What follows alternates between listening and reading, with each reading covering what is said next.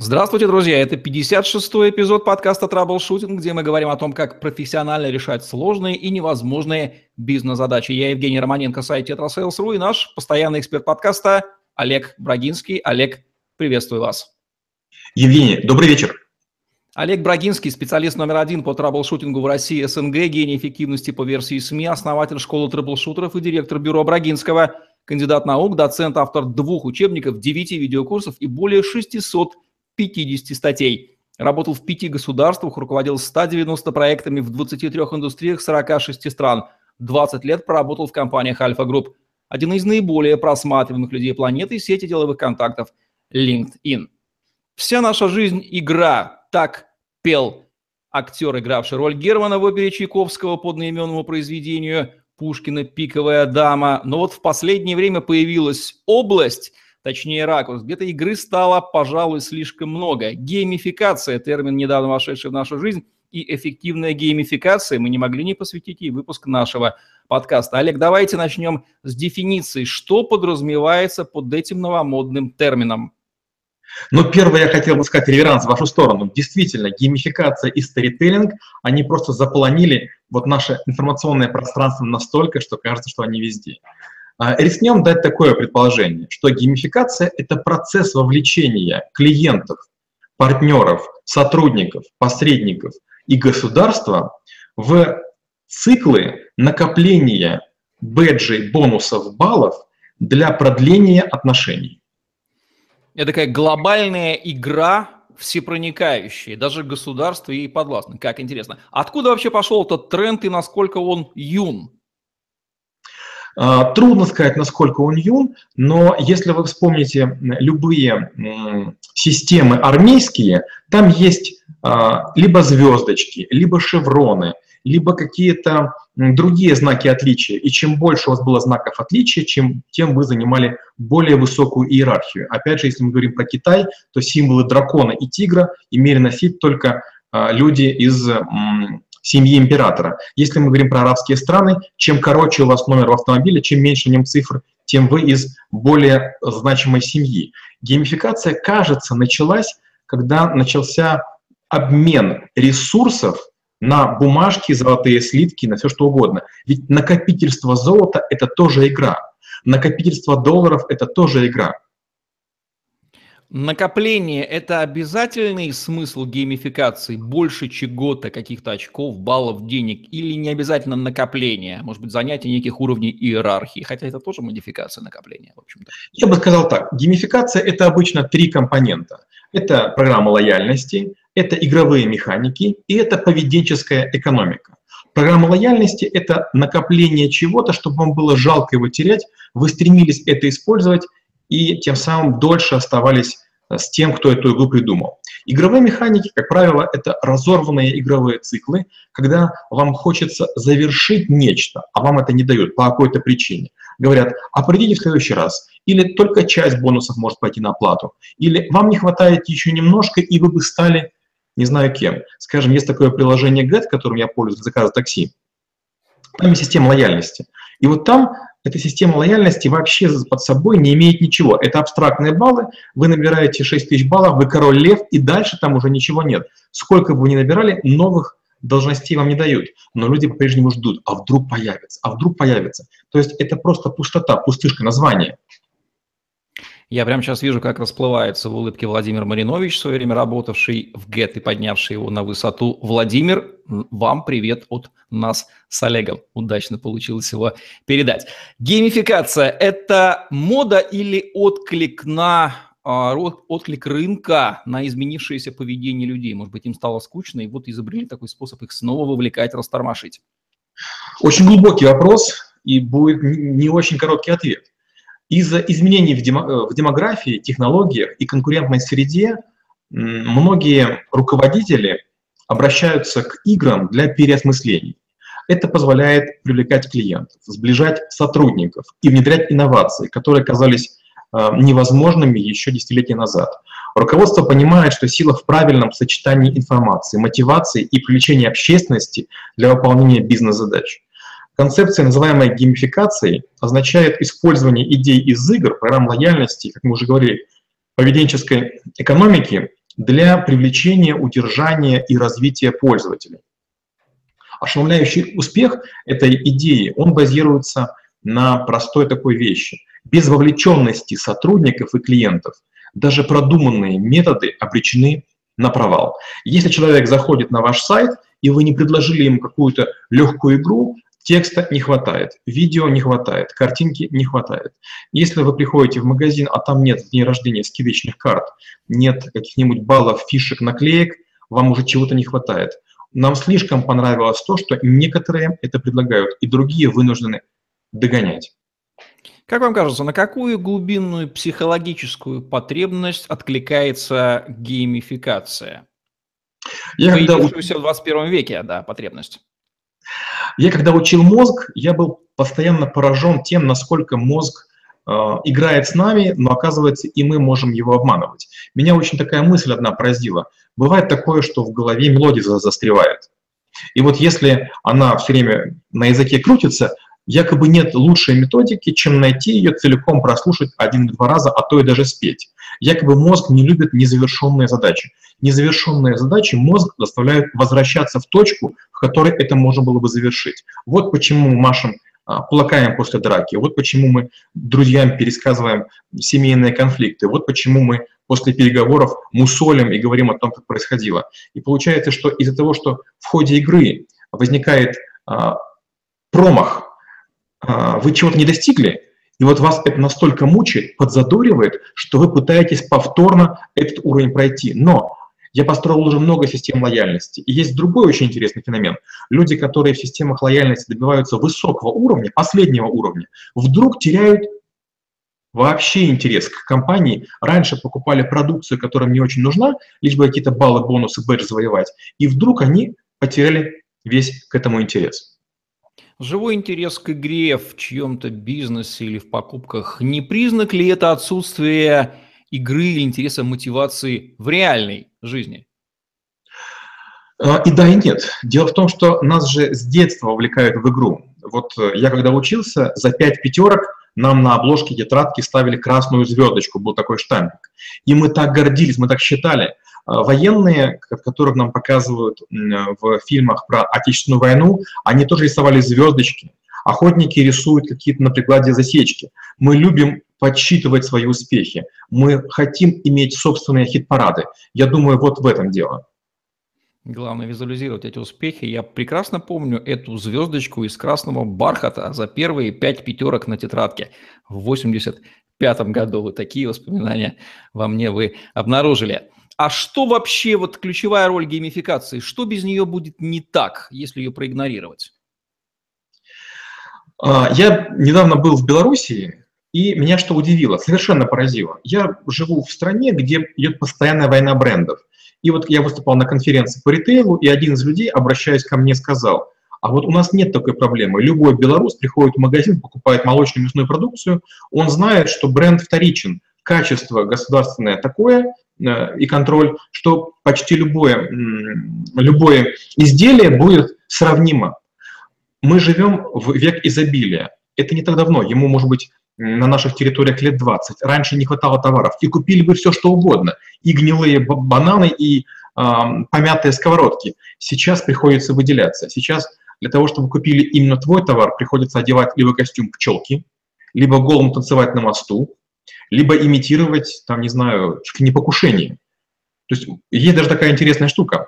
Парки аттракционов, они говорят, что смерть одного участника, как правило, привлекает большое количество посетителей. То есть даже смерть является элементом игры. Все-таки это был, видимо, открыт некий э, тренд, некий инструмент, что вот да, вот это работает. Бизнес же, он же умный, он всегда использует то, что работает. Если это работает, то мы берем и применяем, даже если это бьет в самые такие вот низменные штуки. А в силе возраста, Олег, покорной геймификации, может быть, она не действует на пенсионеров? Однажды у меня была такая история. Я переехал в некий новый район и покупал э, соленья на неком небольшом местном базарчике. И что я обнаружил? Там было много людей, которые торгуют, но была одна кореянка, которая с посетителями играла в такую игру. Первое, она всегда помнила, кто что купил. А второе, она вам давала попробовать каждый раз новые штуки. И она как будто бы играла. А это будете, а это будете. И, и взрослые люди, и молодые, и пожилые, и мужчины, и женщины, и дети, все с удовольствием играли. Все пытались как будто бы у нее выманить чуть больше граммов или чуть больше сортов этого лакомства. А она с удовольствием играла. Другой способ игры. Вы приходите на Восточный базар, и вы говорите, мне нужно к плову. И вот при вас берут пакет или банку и с разных красивых цветных кучек насыпают по чуть-чуть, смешивают и говорят, это для плова. А вы говорите, а теперь для рыбы. И вам с этих же горок якобы столько же берут, но якобы другие пропорции и тоже дают. Третье. Мои родители взрослые съездили в Египет и привезли масла эфирные. Я говорю, мам, папа, я же могу вам все что угодно купить, но почему вы купили эти масла?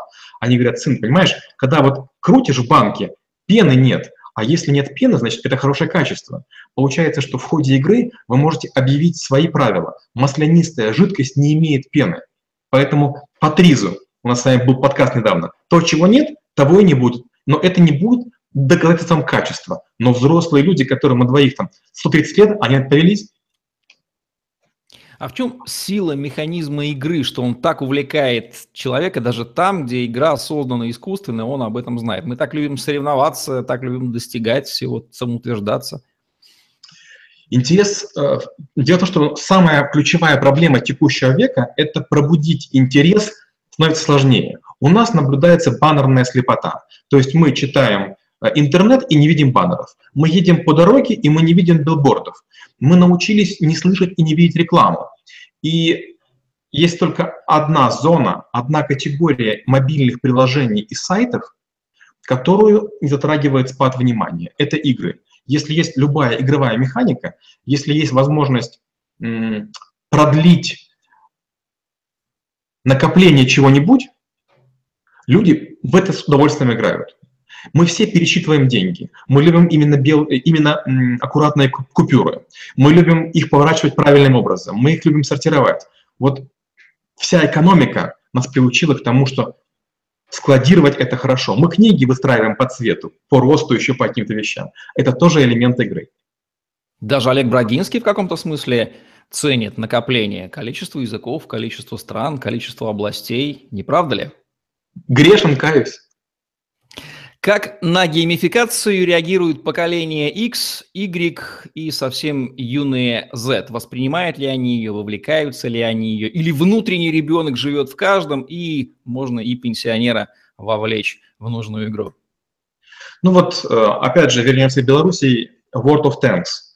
Это игра, в которую играют миллионы. Но опять же, что было интересно, разговаривая с коллегами, которые там работают, я вдруг узнал, что World of Planes и World of Warship — это боевые корабли и военные самолеты, играют гораздо меньше людей. Кого-то укачивают, кому-то сложно управление. То есть далеко не каждая игра запускается. Помните Angry Birds, которая там стала э, миллиардное, миллиардное скачивание получилось, суммарное? Это была, по-моему, сороковая игра, которую пытались сделать э, люди, э, разрабатывающие ее. В свое время я тоже программировал, начинал с игр. И далеко не все мои игры взлетели. Но игры, которые взлетают, они покрывают невероятное количество ресурсов, людей и так далее. Если мы говорим про поколение X, это люди однолюбы. Они играют в одну или две игры, и потом их не заманишь. То есть у них как будто бы ограниченное количество слотов для памяти. Люди поколения Y — это люди, которые любят пробовать, но долго в игре не остаются.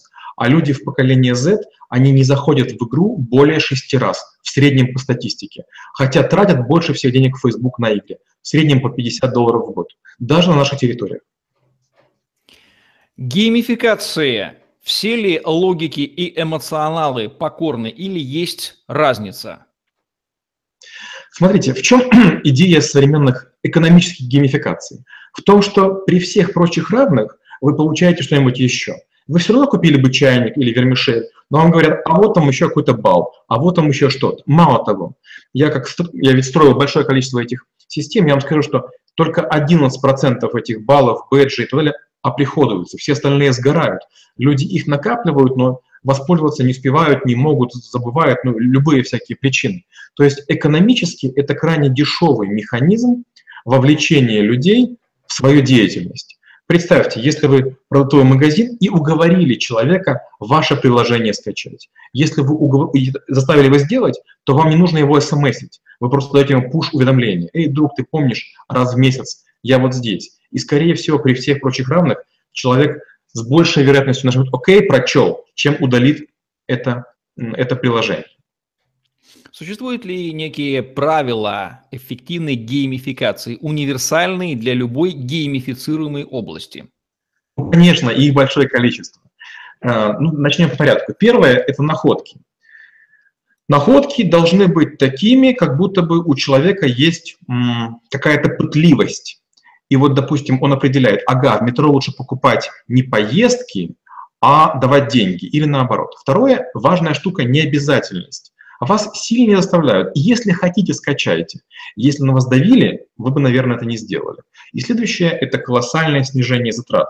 То есть если у нас есть а, люди, играющие в нашу игру, скорее всего, они сами добровольно будут пытаться у нас в системе идентифицироваться, чем самым будут облегчать нашу задачу. Что важно, что в каждой игре должны быть ключевые так называемые механизмы. Первый механизм – это обычно цель, то есть стать в игре каким-то, там, стать Д'Артаньяном или стать там, король львом. Второе – это опорные точки на пути к цели, так называемые несгораемые уровни, то есть ты уже ниже этого этажа не упадешь. Следующее – это постоянное подкрепление прогресса. Это какие-то очки или какие-то проценты, которые вас отделяют от цели. Далее это социальное подкрепление. И вы играете и справа, и слева. Если вы заходите в магазин, то, скорее всего, вы увидите двух-трех людей, которые будут с таким положением. Создается иллюзия, что оно у всех, хотя конечно, не так. Дальше это логическое развитие уровней сложности. Сначала вы зарабатываете на вилке, потом на, на, на блендер, потом на кофеварку, а потом, не знаю, на Мерседес. Ну и последнее – это дополнительные испытания и разнообразный опыт для поддержания интереса. Допустим, перед Новым годом очки сгорают, поэтому берите все, что можете. И вдруг вы начинаете понимать, что с одной стороны у вас есть ценность, а с другой стороны нужно напрячься, чтобы ее получить.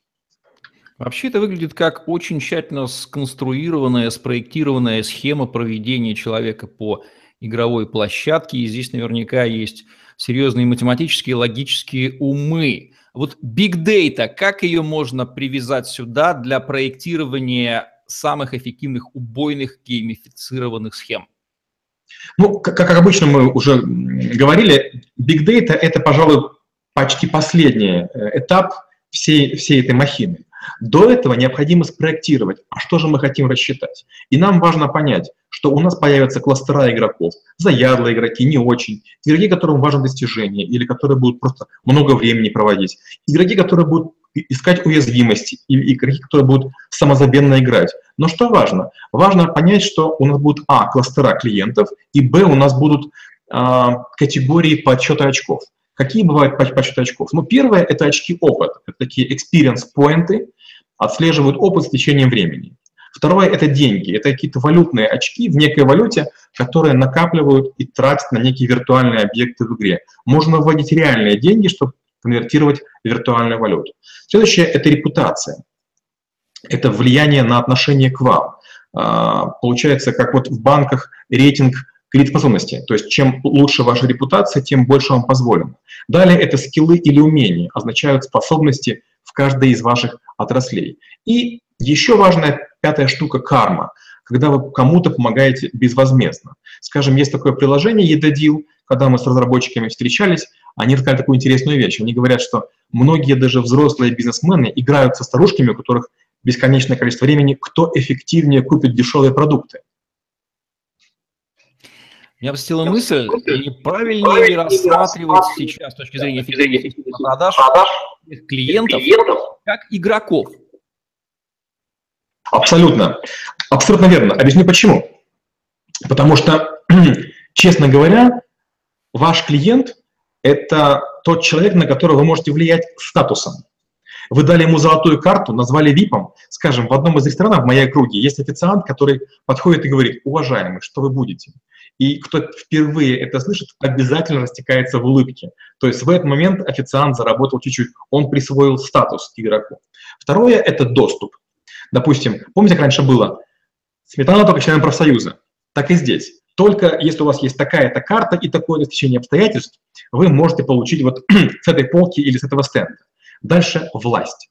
Вы вдруг говорите, что, вы знаете, у вас такой уровень, вас с вашими картами будет обслуживать исключительно директор-магазина. Скажем, в свое время в Эльдорадо на Украине были такие карты, что эти люди звонили напрямую директорам, и в любое время суток лично директор приезжал, открывал им магазин и позволял купить все, что угодно. И очень важная очередная вещь – это вещи. Получение бесплатных вещей, включая призы от компаний, деньги, подарочные карты, какие-то наклейки, какие-то пометки – это тоже способ завлечения клиентов. Какие типичные ошибки бизнес может допустить при внедрении геймификации в свои отношения с клиентами, партнерами?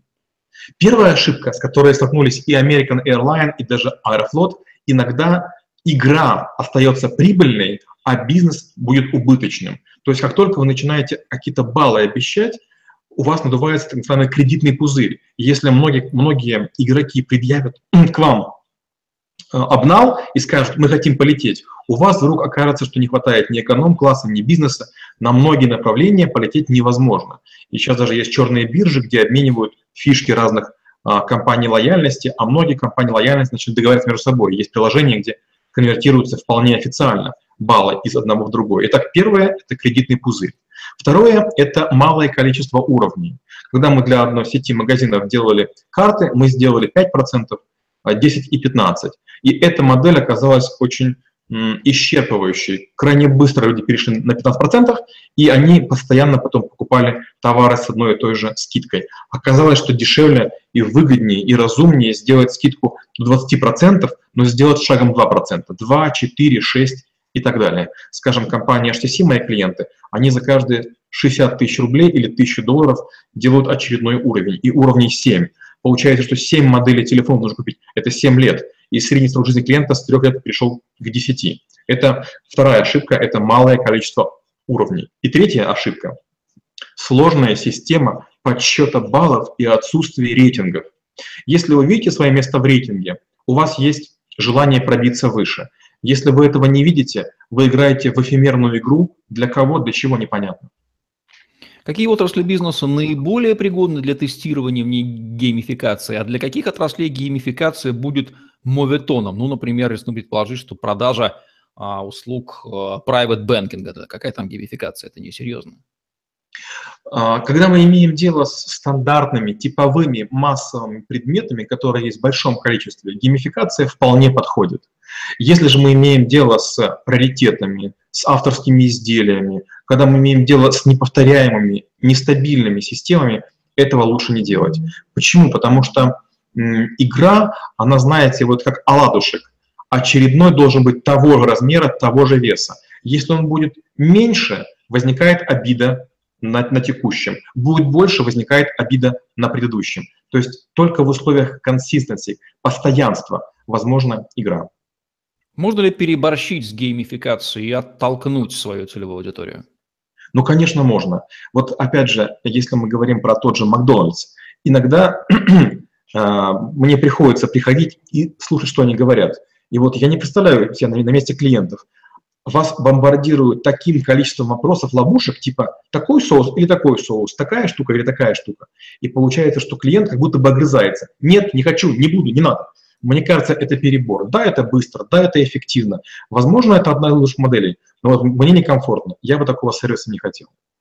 Как вы думаете, что сказал бы Эрик Берн, автор знаменитой системы координат «Взрослый ребенок и родитель» в своих книгах относительно причин, почему геймификация работает на все возрасты? Он бы сказал, наверное, что все мы немного дети. Я тоже так думаю, что было бы именно так. А, геймификация не бизнеса, а жизни, воспитания, обучения, отношений с женщиной или с мужчиной. Там она применима? Конечно. Смотрите, возьмем женщину. Женщина ожидает сначала кольцо на помолвку, потом на свадьбу, потом на годовщину. Попробуйте ей сказать, что компания De Beers ввела моду на алмазы, что была целая рекламная акция. А раньше в качестве помолвки, еще же лет сто назад давали яблоко, и этого было достаточно. О чем подумает женщина? Ты жмот. То есть она в свою игру играет по своим правилам. Теперь мы возьмем мужчин. Мужчина покупает, допустим, маленькую Audi, не знаю, там А4, и постепенно хочет дорасти до А7. И опять же, концерны это поняли, и вдруг появились не только там А4, А6, А8, получились и А5, и А7. То есть вам сделали большее количество игр. Теперь с ребенком.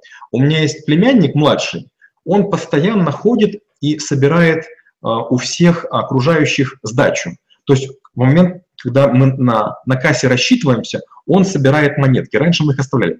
Недавно он пошел в Лего и купил не очень большой конструктор, по-моему, за 4000 рублей. Мы покупаем ему большие, 1012-15, но ему было важно самому это сделать. Вот за свои монетки насобирать, посчитать, упаковать, принести, проверить, чтобы не обсчитали, получить. И вот он этой игре гораздо больше рад, чем тому, что, например, какие-то большие конструкторы, но купленные за абстрактные деньги, к которым он отношения не имел. Существуют ли особенности национальной геймификации, если вы их замечали? Если мы говорим, скажем, про народы северные, про скандинавов, они почти не играют в игры. Они такие очень суровые ребята, их с толку не собьешь. То есть третье пиво, если покупаешь два, они еще возьмут, но то, что им не нравится, им не впарить. Американцы – это абсолютные пылесосы. Они сгребут со стойки любые ненужные вещи только потому, что они им положены. Японцы. Японцы — это люди, которые, если игры не будет, они могут не прийти в ваш бар, в ресторан или даже в кинотеатр. Я скажу больше. Лет 10 назад, как получилось, я был на лыжном курорте в Швейцарии. Я пришел в кинотеатр, и мне сказали, будет фильм в двух залах, один и тот же, на французском и на немецком. В каком будете зале? Ну, я сказал, немецкий знаю лучше, пойду в немецкий. Я спросил, а у вас есть попкорн? Они сказали, в наших кинотеатрах попкорна не бывает. И я подумал, зачем же я пришел в кино? И в эту секунду я понял, что я в кино хожу ради попкорна, а не ради фильма. Вот так вот выясняется, что Олег Брагинский любит попкорн. Ничто человеческое ему не чуждо для тех, кто до сих пор не верит, что Олег Брагинский живой человек, а не инопланетянин. Олег, под финал дайте, пожалуйста, три железобетонные рекомендации по использованию, применению, внедрению элементов геймификации в бизнесе. Про жизнь не будем сейчас. Очень важно выстроить соответствие между игроками, компанией и системой. Геймификация – нечто большее, чем просто игровые механизмы типа очков и значков. Геймификация – это не бессмысленное вываливание игровых механизмов на проблему в надежде, что в результате увеличится вовлеченность сотрудников и клиентов. Наоборот, в каждом конкретном случае необходимо разработать содержательное и полноценное приключение. Игра – это приключение, а не забава. Ну что же, дорогие дамы и господа, делайте ваш бизнес интереснее, делайте жизнь ваших клиентов в вашем бизнесе интереснее за счет элементов геймификации. И помните, что все мы внутри дети, и внутренний ребенок жаждет этой самой игры. Вот такие вот рекомендации относительно геймифицирования вашей индустрии от Олега Брагинского в подкасте «Трэблшутинг», где мы говорим о том, как профессионально решать сложные и невозможные бизнес-задачи. Олег Брагинский, Евгений Романенко были с вами. Ставьте лайк, подписывайтесь на наш YouTube-канал, чтобы не пропустить новые ежедневные видео с вашими любимыми экспертами. Вся наша жизнь – игра. Помните, не зря об этом писал Пушкин. Всем пока. Спасибо. До встречи через неделю.